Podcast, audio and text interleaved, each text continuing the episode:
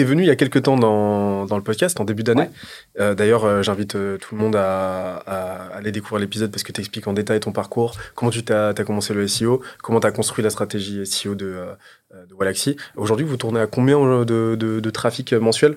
Euh, 300, 320 000 euh, en fonction des mois. Bon, après, la mise à jour, euh, moi des mises à jour, donc toujours un peu moins, mais en moyenne, on est ouais, entre 300 et 320 000. Ok, je te propose un petit exercice de pensée. Euh, demain, il y a une mise à jour, euh, vraiment, on va l'appeler euh, Léviathan. Google, vraiment, ils ont Il très très envie de te faire chier. voilà. Il va s'inspirer, hein. Donc, euh, ils, envoient, ils envoient un ouragan sur, Mhm. sur ton site. Tu as moins 110% de trafic. Ouais. Le, blog est. alors, désolé, désolé pour la sueur froide. Et tu dois repartir de zéro Ouais. avec un nouveau blog. Comment tu t'y prends? Je pense que le premier sujet, c'est. Tu sais, on dit toujours que pour faire du SEO, euh, faut que tu crées du contenu. On te dit toujours, ouais, euh, bah, le SEO, c'est le contenu, tu vois. Mais on te dit jamais vraiment euh, ce contenu-là. euh, comment tu le crées, tu commences par quoi? Et, et je pense que ça aurait été vraiment. Demain, je dois recommencer. Bah, en fait, euh, je me- la première question que je me pose, c'est je peux faire du référencement, ok, mais je vais me placer sur quoi comme mot-clé? Hmm. Genre, euh, pas faire du SEO comme j'aurais pu faire avant, en mode oh, bah, je vais essayer ça, puis ça. euh. Non, vraiment, ok, quels, quels sont les mots-clés qui sont intéressants pour mon business? Ok, il y a le trafic, mais il y a aussi il y a le trafic à conversion. Et euh, je pense que la première des premières étapes, c'est bah, savoir sur quoi écrire.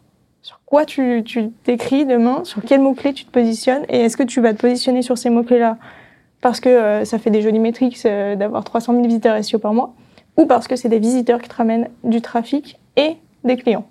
Et je pense que demain je recommence, je me focus direct sur euh, l'aspect conversion en fait. Je, l'aspect avoir beaucoup de trafic pour en avoir beaucoup, s'il me sert à rien, de temps.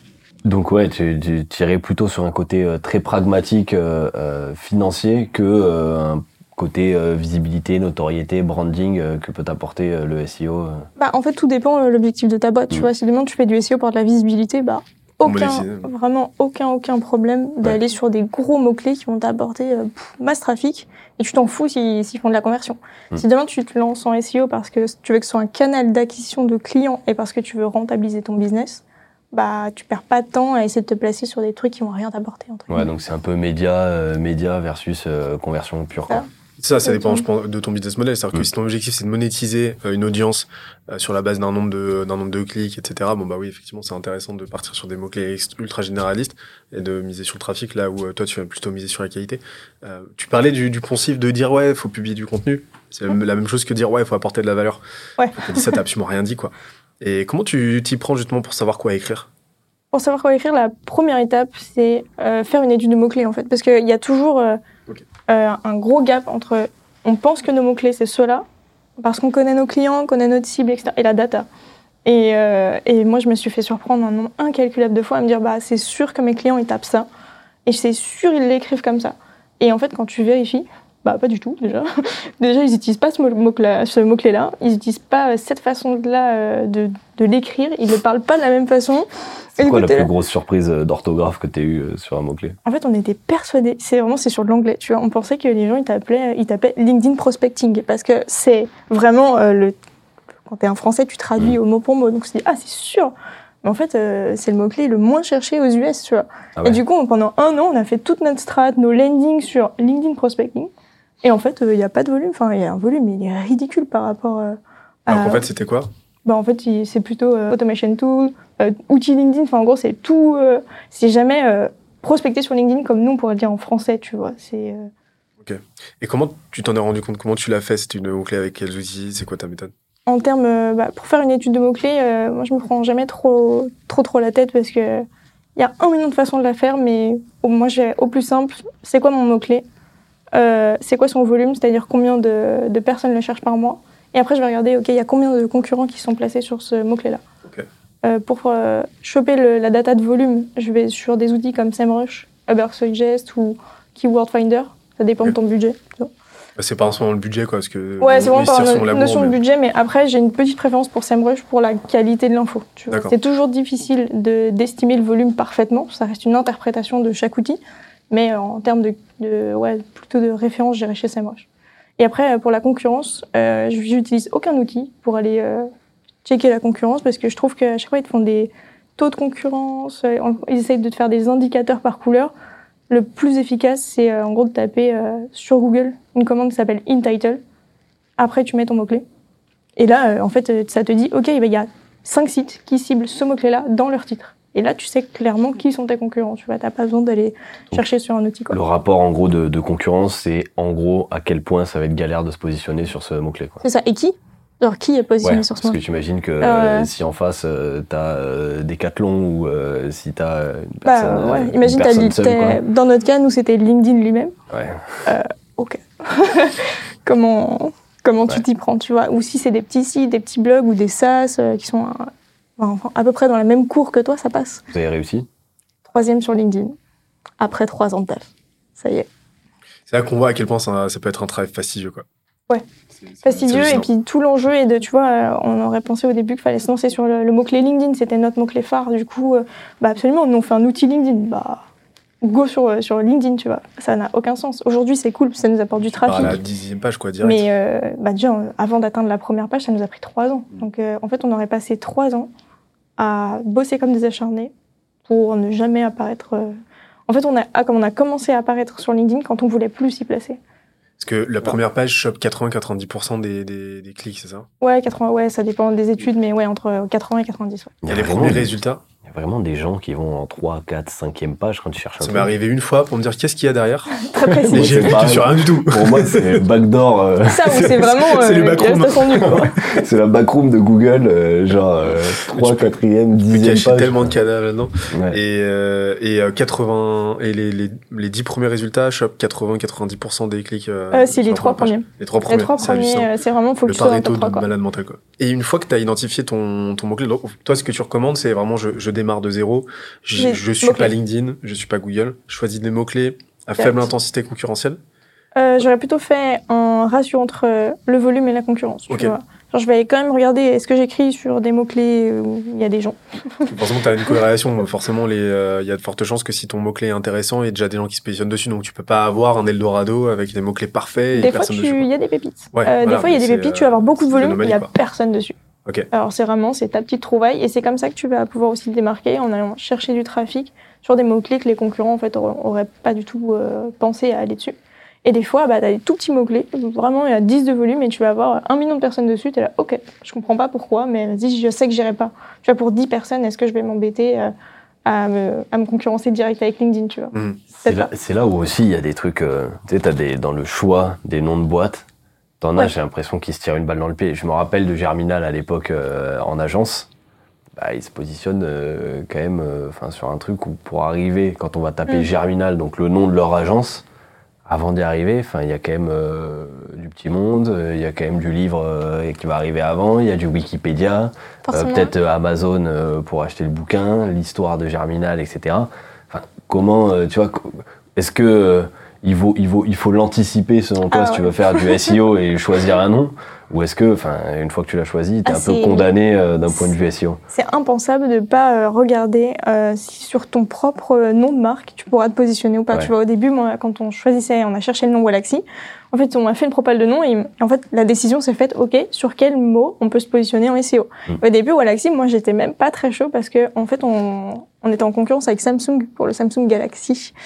Euh, ouais, et c'était un peu, au début, je me suis dit, oula, euh, soit ça passe et vraiment on y arrive bien, soit on va toujours se faire emmerder parce que Google comprendra vraiment pas ce que c'est Galaxy. À chaque fois, il ça qu'il y pensera a deux qu'on- ouais, aussi. C'est pour ça qu'il y a deux Il y a, il y a deux A parce que c'est aussi notre, euh, ça a été aussi toujours notre un peu notre Ouais, puis, branding, tu vois, on met toujours des A euh, un peu partout. Ok. Mais Sinon, euh, on serait appelé Samsung avec deux A quoi. ouais, chiant. Et mais aussi surtout, tu vois, on avait tu, le. tu fais tout ton SEO, c'est vraiment sur les, sur Sur les les typos des gens, tu sais. Sur les voyelles. Samsung avec deux A. SEO full voyelle. Waouh. Ouais.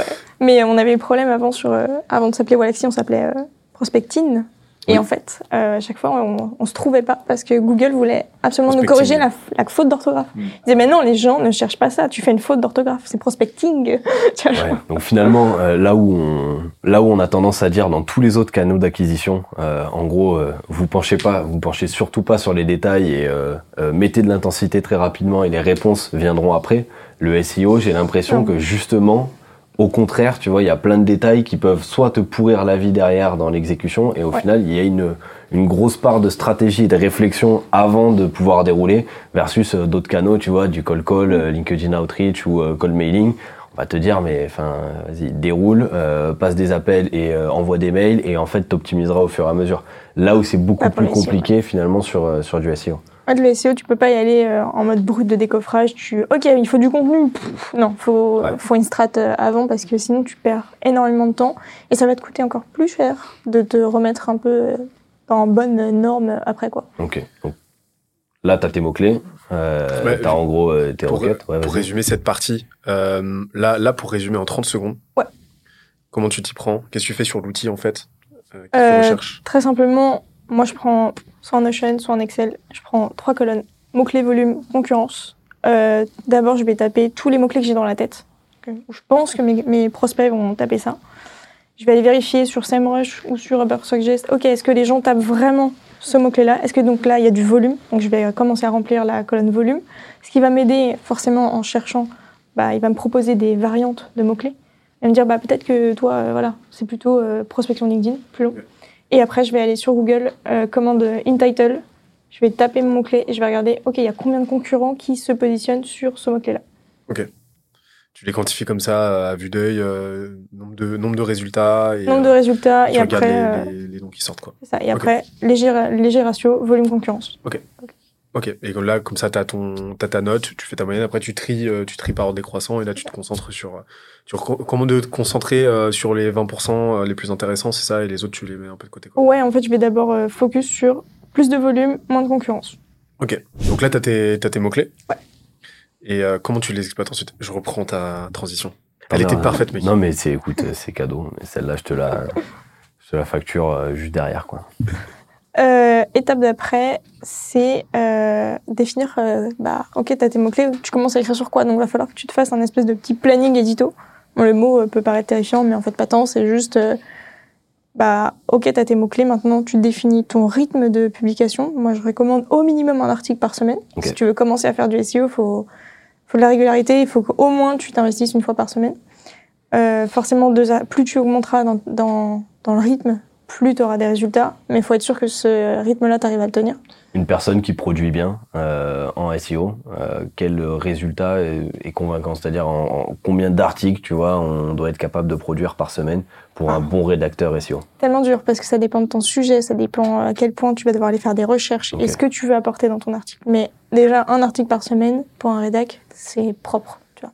Parce que tu as aussi un indicateur, c'est euh, l'objectif, c'est de faire euh, significativement mieux en termes de qualité que euh, ceux contre qui tu te tires la bourre, en fait. Il y a de ça à faire mieux ou apporter plus ou apporter un angle différent. Voilà. Euh, être sûr de répondre en fait à l'intention de recherche euh, de la personne en fait. En gros, Google il t'identifie comme étant euh, l'article le plus pertinent à pousser pour répondre à la problématique en question. Et donc, euh, bah, forcément, euh, si euh, tu te bats contre du contenu qui est pas forcément publié par des gros noms, mais qui ont fait leur euh, ont fait le travail, quoi. Bah, forcément, tu vas devoir redoubler d'intensité d'énergie. Donc, ouais, tu peux très te retrouver à prendre un article de 2000-2500 mots, mais qui demande beaucoup de recherche, beaucoup Et de beaucoup de cette fameuse valeur ajoutée, Ouais. euh, des fois on sait pas trop ce que ça veut dire, mais des fois Ouais. ça peut être euh, ouais bah t'as 3000 mots que ton concurrent a fait. Comment en toi 3500 mots, donc un petit peu plus, t'apportes plus de valeur? Comment t'abordes un angle différent? Et comment tu bah comment tu te démarques en fait? Il y a tellement d'articles euh, que je trouve euh, catastrophiques. En tout Ouais. cas, quand tu vas, euh, si tu recherches euh, au départ, tu cherches des trucs un peu commerciaux, machin, par exemple, quand tu Mm. fais la partie commerciale, tu lis des trucs. L'indicateur mais- c'est est-ce que tu commences à lire en diagonale? Si oui, c'est que c'est un article de merde. Ah ouais, ouais, Ah, non, mais ça. moi je. Ça, euh, j'allais dire SEO. Euh, Google, il, le- il, il le voit. Euh, quand euh, tu mets un coup, de, un coup de souris, tu scrolles, tu trouves Il pas. interprète, ouais. D'où l'importance aussi de mettre des titres non, qui vont t'accrocher, des, des terminologies que tu vas mettre dans les titres. Ouais, bah demande, c'est c'est comme un, je sais pas, comme un post LinkedIn, tu vois. Mm. Est-ce que tu as envie de le lire et, Ouais. et de rester si profondément, visuellement, c'est dégueulasse, tu vois. Mm. Peut-être pas. Moi, non, en tout cas. Donc il va y avoir et le côté euh, qualitatif, mais qui va être détecté par l'algorithme Google par rapport aux mots que tu as utilisés et ainsi de suite, et le côté qualitatif euh, comportemental, c'est-à-dire du temps, euh, de la session de la personne sur l'article, etc. Bah, En fait, la première chose que tu dois avoir en tête quand tu fais du SEO, c'est que tu écris pour des gens. Tu Mm. pas pour Google. Tu écris pour Ouais. les gens qui vont te lire. Si t'as personne qui te lit, t'as pas de SEO. Donc, est-ce que toi, déjà, tu vois ton article, tu passes un bon moment? Si toi-même, non, bah, publie pas. hein. Vraiment, ne, ne le publie pas. Bosse jusqu'à ce que tu dises, OK, là, c'est cool, visuellement, il y a autant le fond que la forme. Ouais. Et que tu passes, enfin, c'est agréable à lire, tu vois, t'as pas envie de. C'est de la merde. Comme un post, euh, comme un post LinkedIn, hein, on en parlait tout à l'heure, mais euh, les algorithmes souvent te connaissent mieux que toi. Donc, euh, en gros, ben, si l'algorithme te poussera si le truc plaît aux gens, et de toute manière, enfin, tu, tu, tu le sais. Quand tu appuies sur entrée et que tu envoies un truc pourri, enfin, tu le sais. Tu peux pas détecter le truc qui va surperformer. Tu peux avoir une intuition, par exemple, sur LinkedIn, sur c'est pas mal, je pense que ça va bien fonctionner. Mhm. Par contre, tu peux détecter euh, le truc qui est vraiment pourri. Et je pense que c'est plutôt éviter, euh, au-delà de chercher à de temps en temps faire de la surperformance et des trucs pourris, essayer de lisser euh, au maximum la performance euh, dans le temps. Quoi. L'objectif, c'est en fait, c'est vraiment profondément euh, de vouloir résoudre le problème de son, interlocuteur. C'est un truc, c'est- vraiment ce qu'on observe dans, votre contenu chez, chez. C'est le fait que euh, vos, vos, vos articles sont des bangers. Pourquoi? Parce que on sent que vous avez vraiment à cœur d'aider l'interlocuteur, d'aider le lecteur à faire le truc. On sait, quand il a cliqué, vous savez qu'il a cliqué parce qu'il voulait apprendre à rédiger un bon message, parce que euh, euh, il, il veut euh, il veut apprendre à bien automatiser, parce qu'il veut euh, le choix, il veut choisir le meilleur outil, parce qu'il veut savoir pourquoi ses, ses navigateurs est intéressant, savoir s'il doit choisir ses navigateurs ou pas. Donc là, pour des du copywriting, vous allez lui expliquer comment rédiger un bon message. Vous allez lui donner des exemples, vous allez lui donner des templates. Vraiment, vous allez, vous allez lui donner un kit. En fait, le, le, le, le modèle mental, ce serait quasiment de se dire, bah, en gros, le contenu de cet article-là, je devrais limite être prêt à, à, à le vendre, À payer, à en fait, pouvoir pour, le vendre, en fait, en fait. tellement il est qualitatif, en fait. C'est un petit peu ça l'indice, quoi. Ouais, c'est ça. Et puis, euh, surtout, on a des. En fait, on... j'ai fait le choix aussi d'avoir une équipe où c'est des gens qui écrivent pour des gens.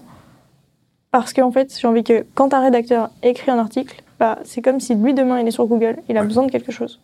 Bah, il- ok, tu t'attendais à quoi Ok. Bah, Donc, euh, la réponse le plus vite possible, pas de blabla. T'as euh, besoin, voilà, t'as besoin de gens qui voilà. vraiment, c'est vraiment créer ce, ce lien interpersonnel parce que C'est c'est là que tu vas créer euh, justement le lien avec ta marque et derrière cette réciprocité. Et euh, comment t'organises les, euh, tu sais, ces fameux cocons sémantiques. Euh, Mm. Comment t'organises justement les euh, les les, bah, les les articles en eux euh, entre eux euh, justement pour créer cette cohérence? T'as un peu.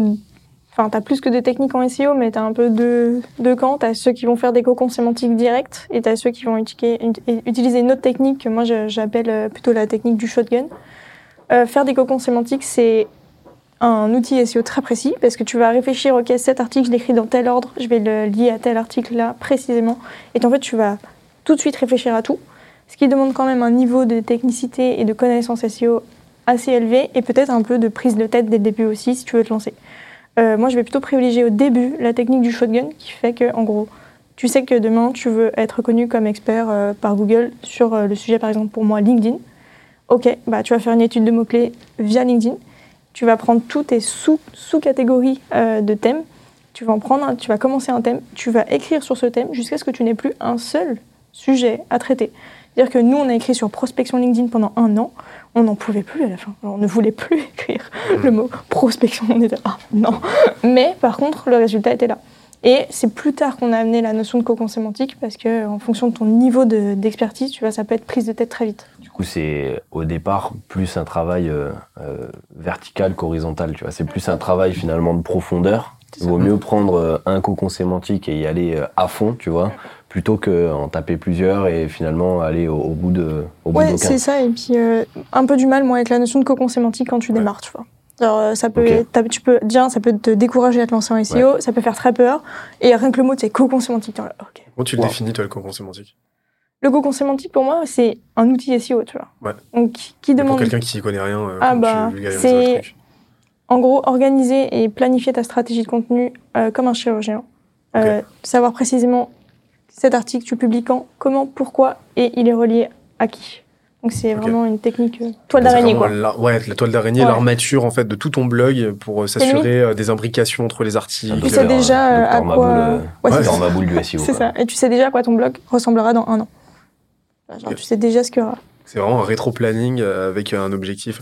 En fait, ça- comme tu l'as dit, ça fait sens. Ça fait sens quand t'as les moyens, quand t'as le temps, quand tu sais y faire. Donc, Ouais, euh, ce qui et est pas. Quand t'as qui- une équipe aussi, je pense. Parce Ouais. que tout seul, ça fait beaucoup.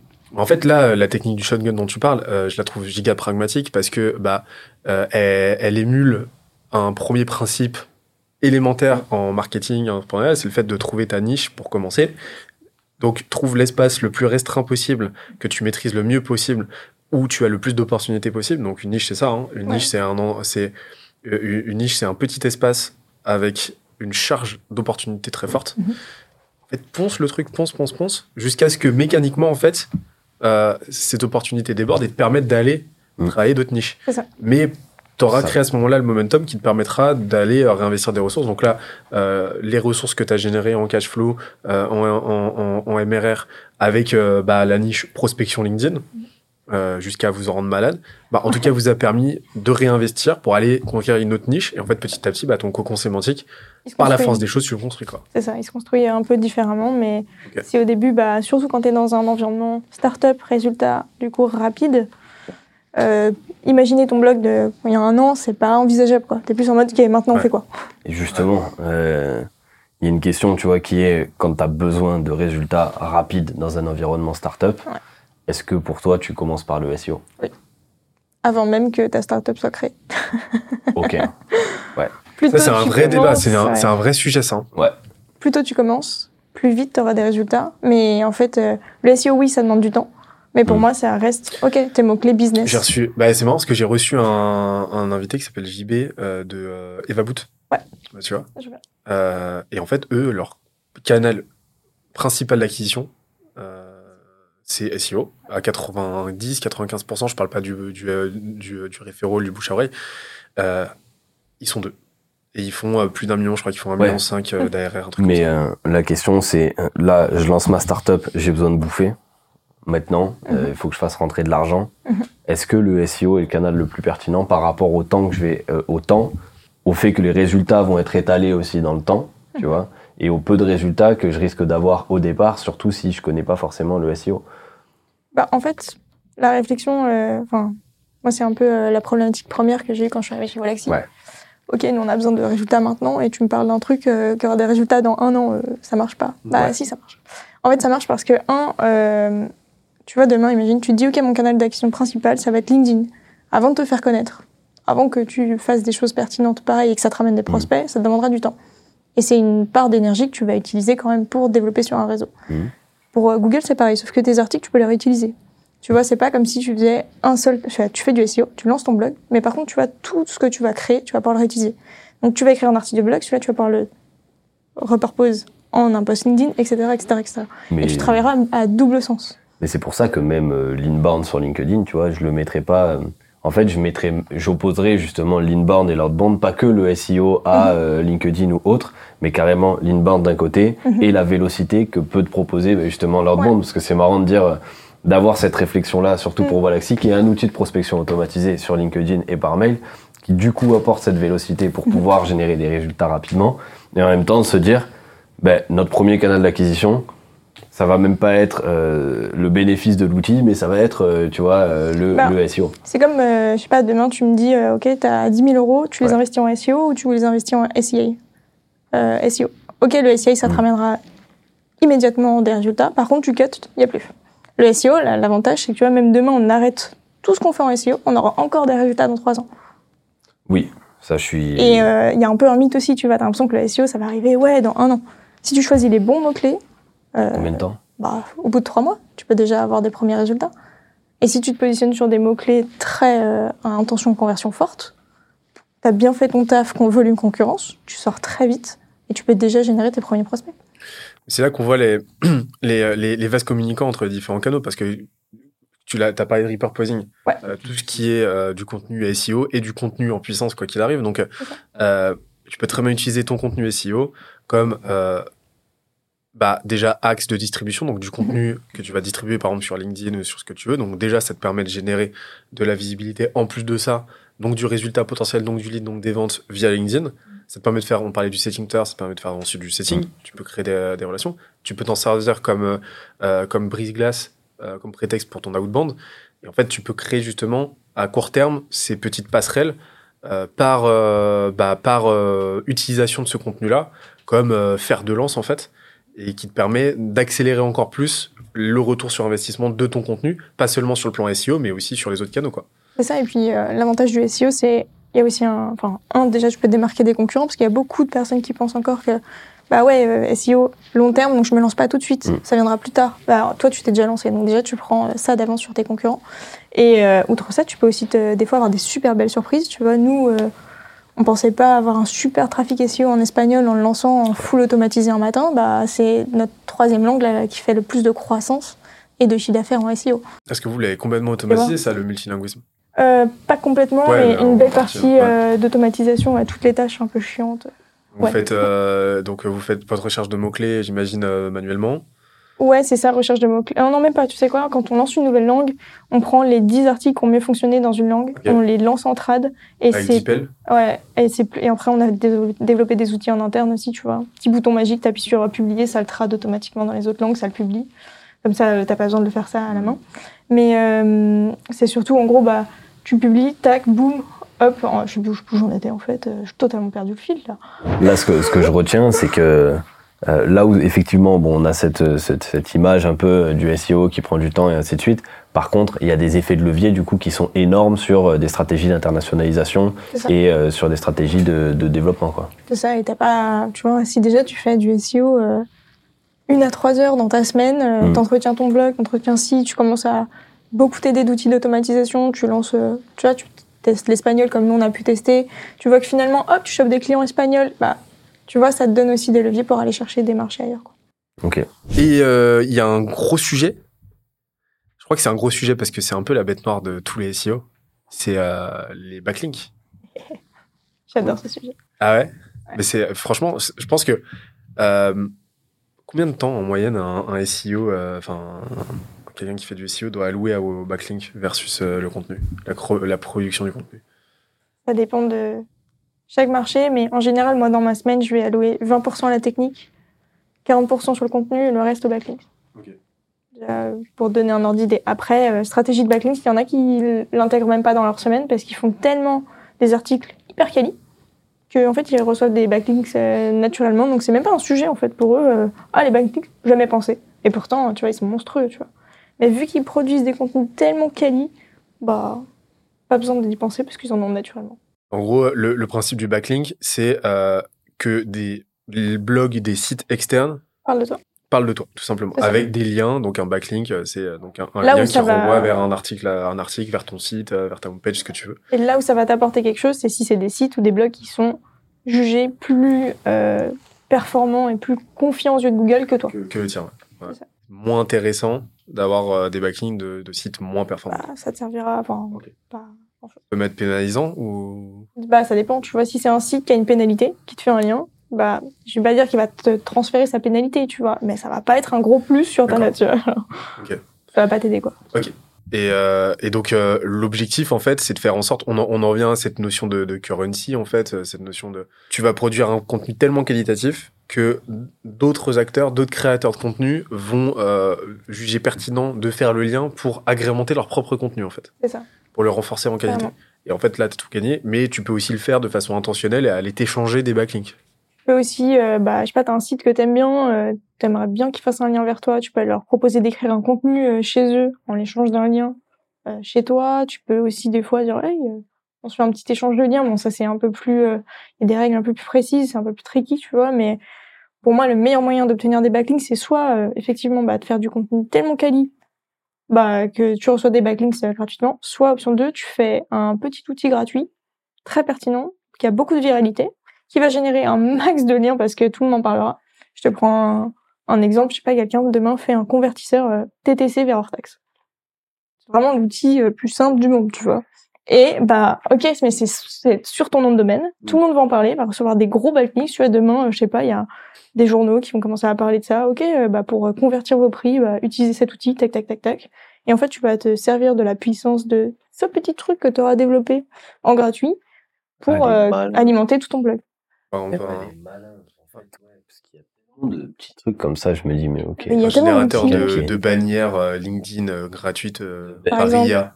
Créer, créer euh, Ouais. des mèmes, euh, les trucs, euh, bon, bah, tu vois, c'est gratuit et tout, euh, tout le monde se sert, le site, il est crado au possible à chaque fois, Pourtant. mais, euh, mais tout le monde en parle.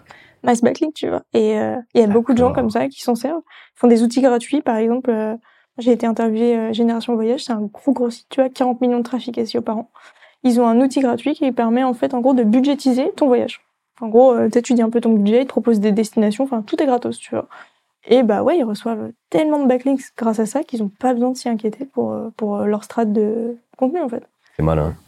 Parce que là, effectivement, euh, tu vas t'atteler à plusieurs cas d'usage et tout. Et en plus, euh, c'est un contenu qu'on appelle evergreen. C'est-à-dire que t'as pas de mise à jour à faire. euh, donc ça tourne tout seul ensuite. Alors, à partir du moment où tu te positionnes sur un vrai besoin, derrière, c'est bon, ça tourne. Quoi. Et euh, là, là, concrètement, c'est quoi tes, euh, vraiment tes, tes axes à toi, euh, de travail à toi, pour aller chercher euh, des backlinks? Euh, très sincèrement, moi j'ai délégué cette partie depuis longtemps. Ouais, j'imagine bien. euh, parce que ça prend monstrueusement du temps. Mais euh, si je devais vraiment avoir des critères, ce serait, j'irais pas faire des liens vers des sites qui sont pas dans ma catégorie, qui parlent pas les mêmes choses que moi ou qui a, ça a aucun sens, qu'importe à quel point ils peuvent être. Enfin, demain on me propose un lien, tu vois, je suis un site, enfin, je suis Walaxy, je suis un outil d'automatisation LinkedIn. T'es un camping, ok, t'es le meilleur, t'es classé 100 sur 100 pour, sur Google, je vais refuser ton backlink, tu vois, si tu me le proposes. Bon, si tu me le fais, bah, j'ai pas le choix, mais si tu me le proposes, je vais te refuser. T'es pas dans ma catégorie, ça a aucun sens. Euh, ça matcherait pas avec les exigences de Google, il est très exigeant sur les backlinks, euh, surtout sur cette notion euh, d'achat de liens, de spam, euh, de, de liens euh, un peu truqués, etc. Donc, euh, j'irais plutôt sur de la qualité, en fait. Dans ma catégorie, sur mes sujets, euh, logique, réfléchi, qui apporte quelque chose à l'utilisateur. Enfin, Une équipe où tu peux commencer à bien bien dépoter en SEO, faudrait euh, combien de personnes et tu vois comment tu répartirais un petit peu les rôles euh, euh, dans une équipe? J'imagine Mm. que bien évidemment il y a une question d'échelle. si à un moment donné tu veux sortir euh, 10 articles par semaine, tu vois, mais à partir de quand, euh, voilà, t'as as, l'équipe type, l'équipe type pour pour dérouler? Prendre tes convictions en SEO, si tu veux passer par du freelance ou Mm. si tu veux bien sûr euh, créer une vraie équipe en interne, euh, je trouve qu'à partir de 5-6 personnes euh, en SEO, tu commences à dépoter, tu vois. Ouais. Tu peux vite répartir les rôles. Quelqu'un qui se charge d'aller euh, chercher tous les mots-clés sur lesquels on doit écrire, faire le planning. Ensuite, quelqu'un qui va écrire ces articles-là, une à deux personnes. Une personne qui va s'intéresser plus aux backlinks. Et une autre personne qui va plus être sur la partie technique. Ok, est-ce que le site il fonctionne? On est dans les exigences de Google On est bien par rapport aux mises à jour tu vois, on répartit un peu le taf. Ça euh, mérite un plein temps euh, quelqu'un sur la, la partie technique? Ouais. Ah ouais. Tellement. ok. Alors, euh, tellement, tellement, tellement. Entre, euh, imagine ton site, tous les bugs qu'il peut avoir dans une journée. Euh, si tu veux faire du SEO technique, c'est tout, ça va être quelque chose de très chiant, qui va vite te donner la migraine, mais gestion d'URL, t'assurer que tes, tes 404, elles soient bien euh, corrigées. Est-ce que t'as, tu fais des re- redirections étranges? Euh, Tu vois, tout vérifier, chacune des exigences de Google, ça, ça prend un temps monstrueux. Tu rajoutes par, euh, par, par-dessus les mises à jour, où tu dois donc être chaud sur euh, la prochaine exigence. Full time. Ok. Donc en gros, les, les, les trois gros leviers, ça va être sémantique, technique et euh, notoriété euh, backlink, quoi. Ouais, chacun a son petit nom, mais ouais, c'est à peu près ça les trois Ok. piliers. Pour revenir sur la partie euh, écriture, Ouais. ce serait quoi un peu tes, vraiment tes bonnes pratiques pour bien écrire? Euh, première, euh, le- première bonne pratique, c'est d'écrire comme si euh, les règles d'SEO n'existaient pas. Tu fais, Pas- ton ar- voilà, tu fais ton article, tu penses pas, à, ouais, faut que je mette des mots-clés en gras, faut Hmm. mettre des liens, etc. Non. Ok. Tu parles à un lecteur, tu fais ton article. Ensuite seulement là vient la partie optimisation SEO, qui a beaucoup de spécificités, mais en soi, euh, bah, un article, un mot-clé. C'est comme une page, un mot-clé. Tu vas pas cibler euh, 300 000 mots-clés avec un seul article ou une seule page. Vraiment une intention, en fait. Euh, avant de commencer à écrire, toujours vérifier l'intention de recherche. Est-ce que euh, quand ton utilisateur il a tapé outil LinkedIn, il voulait acheter un outil? Est-ce qu'il voulait les 10 façons d'utiliser un outil? Est-ce qu'il voulait les 10 meilleurs outils? En gros, c'est quoi euh, son intention, tu vois? Un comparatif, il veut acheter, il veut être informatif. Euh, après, euh, il y a une part d'optimisation SEO pure qui va concerner bah, mots-clés en gras, mettre des liens internes à ton blog dans ton contenu, euh, s'assurer que voilà, tu as mis assez de mots-clés pour que Google comprenne la sémantique. Euh, mais il y a une notion aussi de ne pas aller dans la suroptimisation. Euh, tu suroptimes, Google va dire écoute, là, t'as un peu abusé, hop là, Hmm. une petite bite. Petit taquet, ouais. Et un petit taquet, et hop, ton article, il sortira jamais. Donc, euh, faut un peu euh, surfer avec euh, l'équilibre entre euh, tu veux l'optimiser pour que Google comprenne de quoi tu parles, mais en même temps, bah, tu réponds avant tout à des gens. Et ensuite, euh, comment tu comment tu fais pour euh, que euh, l'u- l'utilisateur passe un bon moment? Un bon moment. Euh, on s'est beaucoup posé la question chez Walaxy. On a commencé par nous mettre des gifs qui nous faisaient taper des barres dans Ok. les articles, tu vois. Des fois, je sais pas, t'es sur des articles très techniques ou très chiants, genre marketing définition. Bah venez, on, on, on leur fait des blagues dans les articles, on met des gifs, on met des infographies ou on met nos têtes en fait, Euh, avec euh, des têtes euh, de nous en mode waouh, ok, trop bien. C'est juste pour humaniser un peu plus, faire passer un bon moment. On n'hésite pas à laisser chaque rédacteur avoir sa patte, tu vois. Si euh, la personne elle écrit chaque paragraphe en commençant par une blague, bah ce sera son style, tu vois. Euh, et après, bah on, on l'alimente euh, beaucoup sur euh, la forme aussi, tu vois. On essaye d'uniformiser un minimum pour que entre l'article A et B, t'es pas un wow, c'est pas du tout le même site, mais euh, tu vois de pouvoir s'éclater, tu vois. On met des emojis, on essaye de faire beaucoup de visuels, euh, beaucoup d'infographies, beaucoup d'illustrations pour euh, des fois tu vois qu'un paragraphe bah hyper technique euh, qui prend euh, je sais pas la moitié de ta page on arrive à le résumer en une image Super puissant, ça, justement, de résumer Ouais. en une image en- ou un GIF. Ouais. Plutôt que d'expliquer un process en euh, 8 screenshots, euh, images, euh, bah, tu fais un GIF, en fait. C'est Puis- vachement plus rapide, ouais. efficace. Ça aère le texte, euh, tu vois, ça accroche. Moins de temps de chargement aussi. aussi et ce qu'on a fait nous c'est qu'en gros euh, chaque euh, auteur a sa propre page c'est-à-dire que quand tu vas sur le blog l'article a été écrit par Sacha tu cliques sur Sacha elle a sa page dédiée avec un petit mot sur elle euh, par exemple bah moi j'ai écrit euh, en, en je sais pas en écoutant de la musique hein, non et t'as tous ces articles euh, qui sont liés à Sacha comme ça si les lecteurs ils veulent s'identifier ils aiment bien Sacha ils aiment son style d'écriture ils peuvent lire tous ces articles Ok. et en fait aussi, il y a un lien vers son LinkedIn. euh, C'est une vraie personne, elle existe, tu vois, c'est un humain euh, qui écrit euh, et qui est là, quoi. Varier la forme aussi euh, de l'information. Pas Ouais. forcément faire des- que du paragraphe avec des gros pavés, quoi. On met pas mal de vidéos aussi dans les articles. Ça nous aide pour deux choses. Un, euh, référencement euh, YouTube. Tu vois, YouTube SEO, c'est hyper euh, hyper puissant. Et deux, euh, ça permet tout simplement au lecteur de lui proposer deux façons de, de lire l'info. Tu vois. Ah, l'article est un peu trop long pour vous? On l'a fait en vidéo. Et euh, voilà. ça redirige quand même sur un de nos canaux. quoi. Donc tu as des vrais ponts à faire euh, si tu as de la vidéo déjà hébergée sur YouTube pour pouvoir renvoyer, parce que finalement c'est les deux types, euh, deux gros types de contenu evergreen, tu vois, Ouais. où euh, même deux, trois ans après une vidéo YouTube ou un article de blog peut continuer à te rapporter des leads, peut t'aider à, à ranker. Euh, les deux s'associent bien, tu vois, là où par exemple... euh, si tu veux faire de LinkedIn Outreach, ben, c'est bien de faire du social selling ou en tout Mm. cas de publier sur LinkedIn. Tu sais que les deux vont se nourrir. Est-ce que pour toi, tu vois, il y a cette passerelle, il y a ce pont qui permet d'avoir des effets cumulés entre YouTube et Google. Carrément. Euh, pour te dire, euh, moi j'ai embauché quelqu'un à full time pour faire du YouTube SEO. Ok. C'est-à-dire qu'on va euh, regarder euh, les requêtes et on va en faire des vidéos SEO dédiées. Tu vois, la personne va faire son job, c'est vraiment YouTube SEO. Donc elle fait des vidéos SEO pour la chaîne. Et après, ces, ces, euh, ces vidéos-là, on les met dans les articles. Il y a des articles on voit, par exemple, ils sont un peu en galère, tu vois, ça fait quelques mois, ils stagnent, on n'arrive pas à les faire monter. Bah ok, on va faire une vidéo qu'on va rajouter dans l'article. Ok, ça a débloqué le truc. Vois, Pas mal ça. Ouais. C'est pas mal parce qu'on en parle, on en parle moins, on y pense, euh, on y pense moins. on y pense moins, on y pense- ouais. et euh, ouais, que de toute façon YouTube, euh, YouTube, Google, euh, c'est les mêmes quoi. Donc euh, Bah, c'est ça, et puis ça reste. Au pire, tu sais quoi, les personnes, ils préfèrent aller sur YouTube, bah, ça reste un de tes canaux. Ça reste chez toi.